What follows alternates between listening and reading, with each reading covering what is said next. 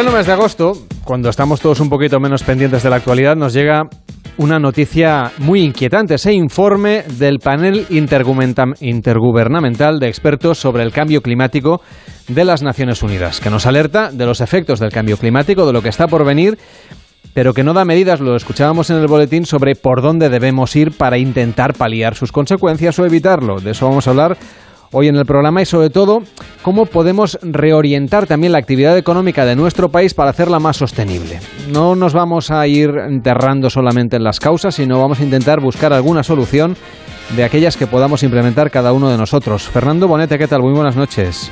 Muy buenas noches, Carlos. Doctor en Comunicación Social y profesor de la Universidad CEU San Pablo y experto en economía circular. De hecho, diriges un título específico sobre esta disciplina, la economía circular. ¿Podríamos explicar mejor a la audiencia en qué consiste?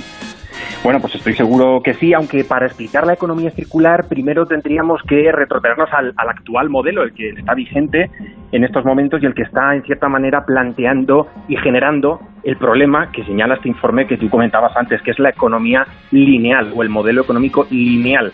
Eh, vas a permitir que empiece por ahí para decir que en la economía lineal hay un principio y hay un fin, es decir, se extraen los recursos, de esos recursos se fabrican productos y finalmente los productos se consumen y al final van a la basura, quedan desechados. Bueno, la economía circular quiere acabar con ese fin, de forma que cojamos la línea, la dobleguemos y la convirtamos en un círculo, es decir, que el producto nunca tenga que ser desechado y por lo tanto no haya que extraer tantos recursos naturales y generemos esa huella ecológica que al final hace que nos estemos cargando el planeta. Eso es lo del reciclaje, para entenderlo, ¿no?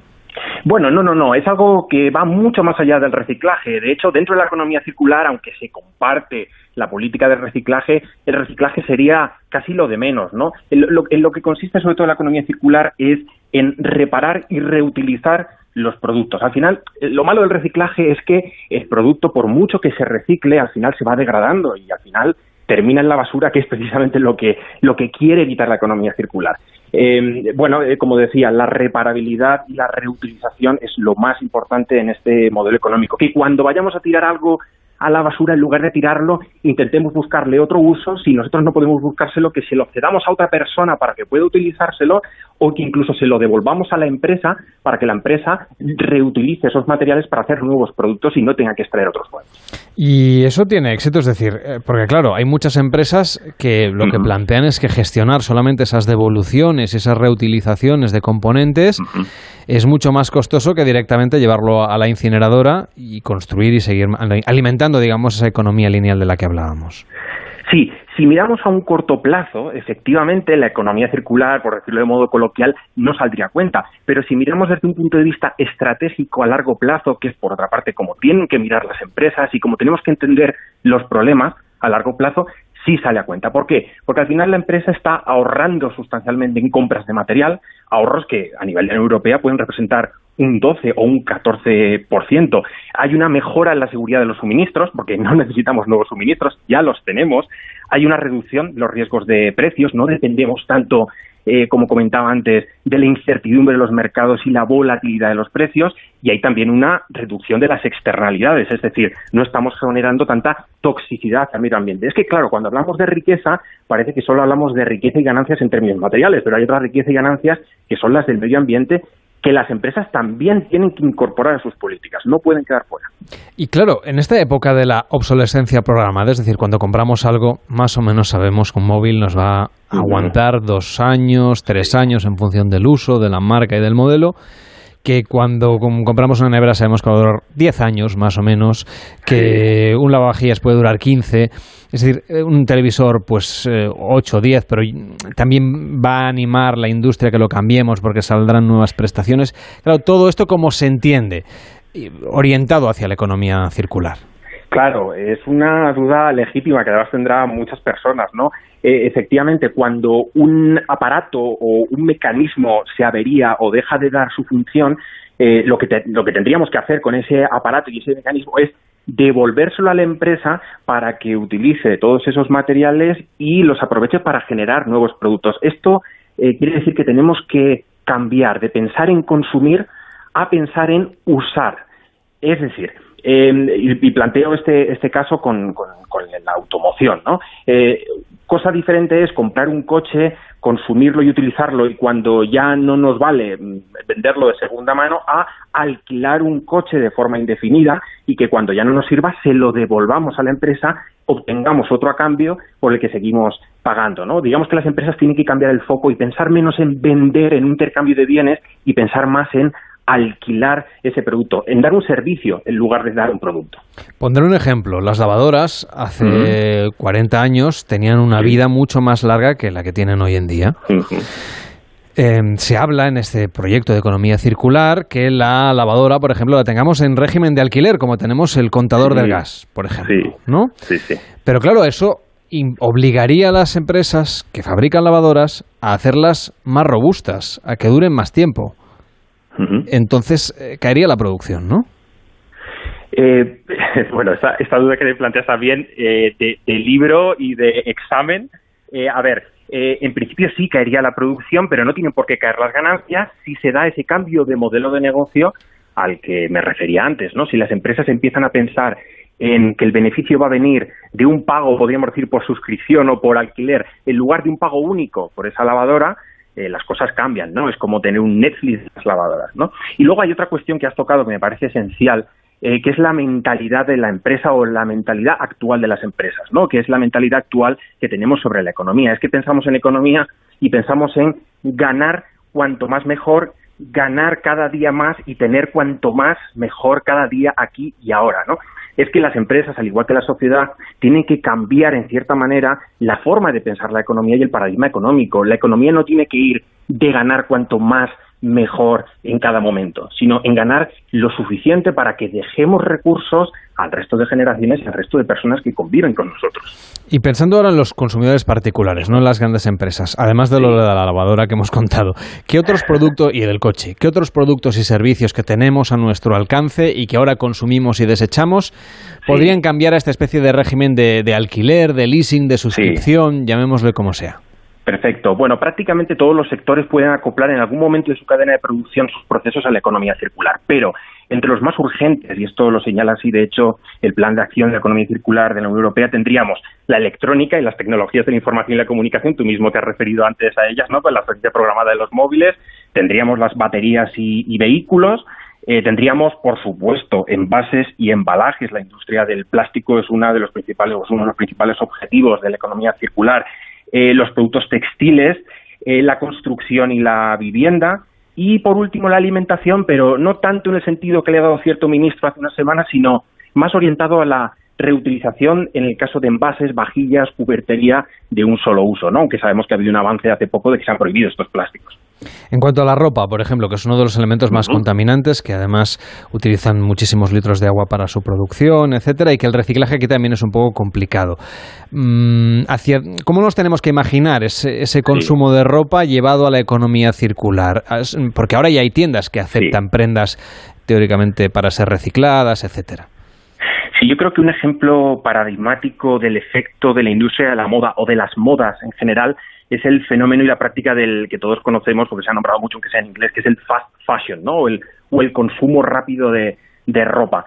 Eh, en el sentido de que al final el comprador apenas viste las prendas que, que adquiere, ¿no? Porque es la moda este de, de tener un exceso de, de, ítems y el impulso consumista de comprar cuanto más ropa mejor y renovarla cada temporada.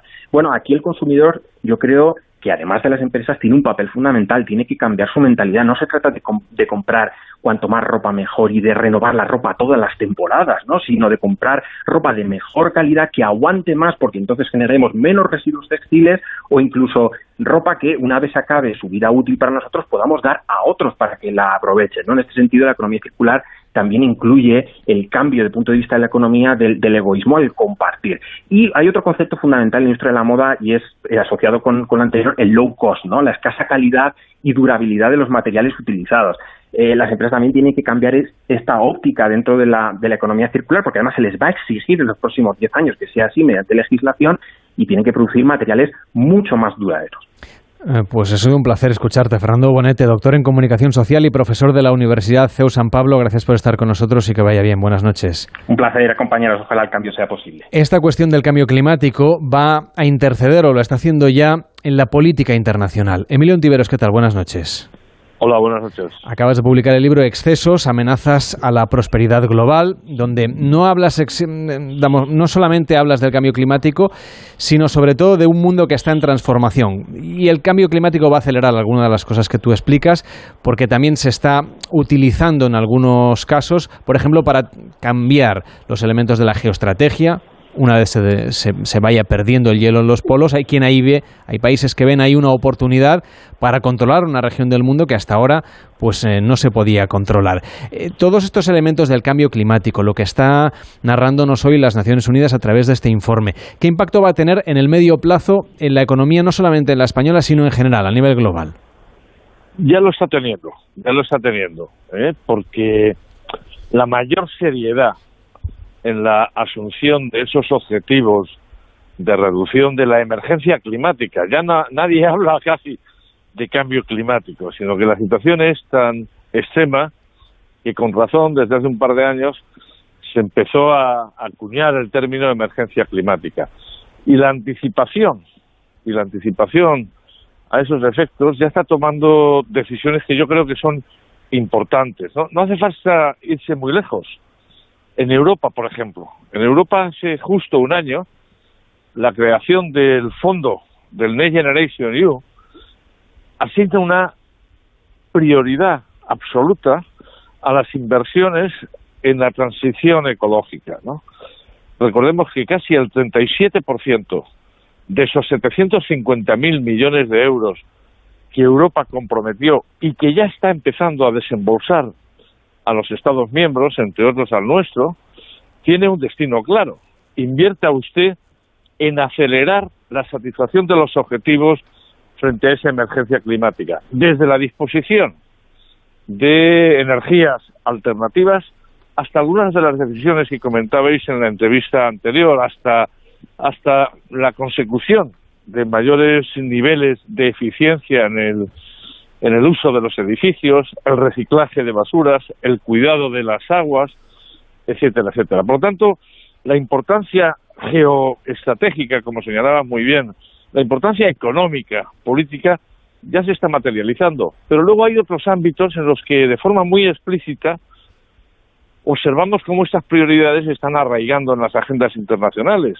No hay agenda internacional desde el G7, eh, Naciones Unidas, que no incorporen de forma prioritaria eh, la revisión de objetivos de ese cambio climático. Nuevamente Europa vuelve a ser representativa en ese punto, porque a diferencia de las reticencias que hasta ahora venían manteniendo Estados Unidos con la anterior administración Donald Trump, que recordemos renunció, renunció al Acuerdo de París de 2015, hasta China, que ha estado mirando para otro lado hasta hace relativamente poco, Estados Unidos y China, recordemos, son responsables de más del 40% de las emisiones de efecto invernadero, frente a esos dos bloques, la Unión Europea, es verdad que a un ritmo no suficientemente rápido, pero la Unión Europea no ha dejado de concretar decisiones que mejoren ese entorno. Por lo tanto, yo diría que, que la geopolítica tiene hoy en su agenda un punto esencial cuya trascendencia, cuyas consecuencias económicas ya empiezan a ser visibles. En España, por ejemplo, a mí me llamaba la atención favorablemente el otro día ver que en Puerto Llano, provincia de Ciudad Real, se ha decidido crear un hub de producción de hidrógeno verde, en el que no solamente habrá fondos europeos, sino que también el sector privado empresas como Repsol, como Iberdrola, como Fertiberia, han comprometido recursos, ¿no? Por lo tanto, el cambio climático dejó de ser, por así decirlo, un enunciado más o menos verde, una referencia más o menos lejana, para concretar, para articular decisiones que tienen que ver con la geopolítica, pero que se tienen que ver sobre todo con, la, con la transformación de las economías, ¿no? España tiene una oportunidad si utilizamos bien buena parte de los recursos que están llegando y que van a llegar, podríamos liderar de alguna forma esas infraestructuras en economía verde. Desde luego en su momento lo hicimos hace algunos años, las energías alternativas, la eólica sobre todo, ahora la fotovoltaica, eran referencias. España era junto a Alemania y algún otro país del norte de Europa, países donde efectivamente ya se estaba más que insinuando las respuestas a esa emergencia climática. Claro, todo esto evidentemente es porque es un debate que está vivo y que aparece en las agendas internacionales, como decía, pero que aquí en España todavía se debate en términos muy ideológicos, donde parece que, hay una división. Claro, es un error, es un error porque lo habéis dicho al principio del programa, ¿no? No se trata ya de, de que la prioridad de atención a esa emergencia climática tenga que ver con una orientación política u otra. Es un imperativo de supervivencia. Es dar respuesta a lo que el anterior gobernador del Banco de Inglaterra, Mark Carney, llamaba la tragedia del horizonte y nos advertía hace unos años el hecho de que todos los efectos de esa emergencia climática no se perciban hoy no quiere decir que no vayan a percibirse. El problema es ser solidario con las generaciones que vienen. Eso era hace cinco años.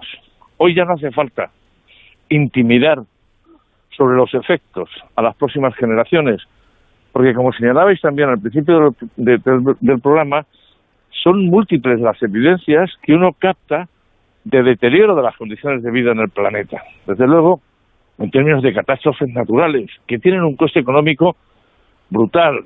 Desde luego, en términos de la calidad del agua, de la suficiencia del agua. Desde luego, del desperdicio de alimentos y no solamente del derroche que ello lleva consigo, sino de la propia contaminación que eso eh, acarrea. Los procesos de producción de las empresas, afortunadamente, se están ya revisando. No se puede producir como producíamos hace apenas cinco o seis años. No se puede consumir como consumíamos hasta hace apenas un par de años, ¿no? Por lo tanto, yo diría que, más allá de donde uno se sitúe, si es que cabe hoy la demarcación convencional entre izquierda y derecha, atender al cambio climático es como atender la higiene, es atender la salubridad, ¿no? Es atender en última instancia a la calidad del hábitat en el que estamos, ¿no? Sin embargo, todavía se aborda este tema desde una concepción como si fuera algo antiliberal, antieconómico, y sin embargo es una gran oportunidad de negocio y vemos el crecimiento de la economía verde en nuestro país, ¿no?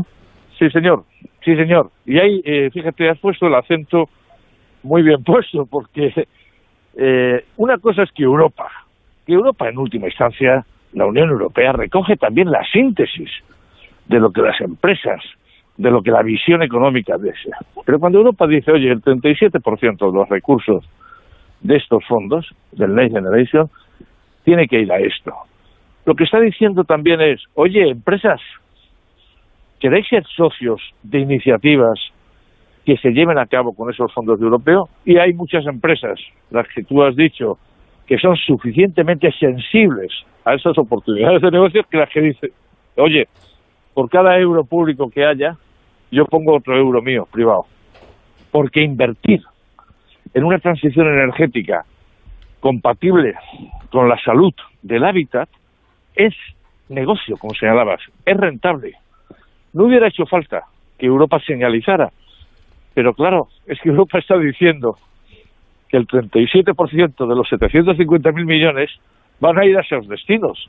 No hace falta ser un empresario súper espabilado para decir, cuidado, las cosas han cambiado, voy a hacer de la necesidad virtud. La necesidad de atender a la emergencia climática se puede convertir en la virtud de hacer inversiones viables, de hacer inversiones rentables. Esa es una oportunidad que tiene Europa, concreta. Estados Unidos también. Europa ha dicho esta tarde que mantiene su compromiso, lo ha dicho esta tarde, eh, de reducción de las emisiones a cero en el año 2050, pero da un poco la sensación que Europa ejerce ese papel de conciencia, pero por volumen y por capacidad de influencia no sabemos si es suficiente para cambiar una dinámica que es global.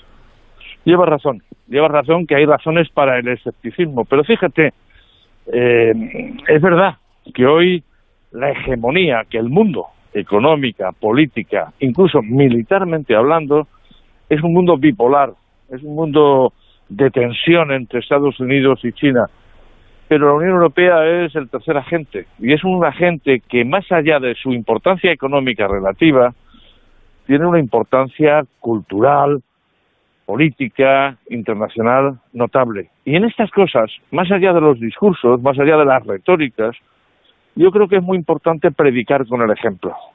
Y Europa dio en julio del 2020, cuando decidió crear este fondo Next Generation, eh, dio un ejemplo y dijo, me voy a endeudar. Me voy a endeudar por primera vez en la historia las instituciones europeas. Voy a salir al mercado de bonos, voy a captar 750.000 millones, se lo voy a dar a los Estados miembros con la condición de que más de una tercera parte de estos fondos se destinen a inversiones, a acelerar la economía verde en su acepción más amplia. Eso es un ejemplo que están mirando ya no solo de reojo Estados Unidos, China y lo que yo creo que es más importante, muchas economías emergentes, economías, digamos, de segundo nivel. Emilio Tiveros, autor de Excesos y catedrático de Economía de la empresa de la Universidad Autónoma de Madrid. Gracias por estar hoy en Pares y Nones. Buenas noches. Encantado, buenas noches. son las 9 y 34.